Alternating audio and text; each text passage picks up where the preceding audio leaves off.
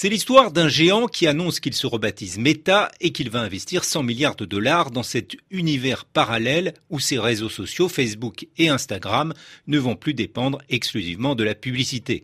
En apparence, c'est une bonne nouvelle pour les médias puisqu'on sait que Facebook capte à son profit la plupart des vidéos publicitaires.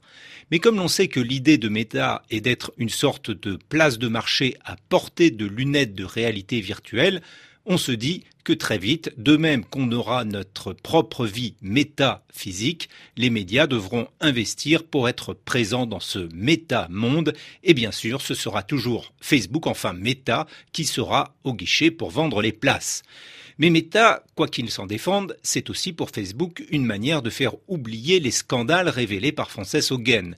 Et ce, d'autant qu'un autre lanceur d'alerte a confirmé que la direction de la plateforme sapait les efforts pour lutter contre la désinformation ou les contenus haineux, de peur de déplaire à Donald Trump. Un Donald Trump qui finira par être exclu et par créer son propre réseau social.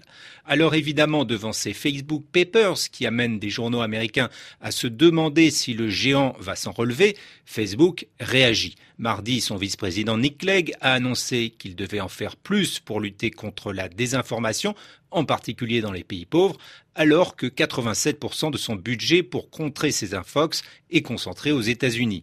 La plateforme a aussi juré qu'elle renonçait à la reconnaissance faciale d'un milliard d'internautes qui avaient activer cette fonctionnalité pour donner des gages sur le respect des données personnelles.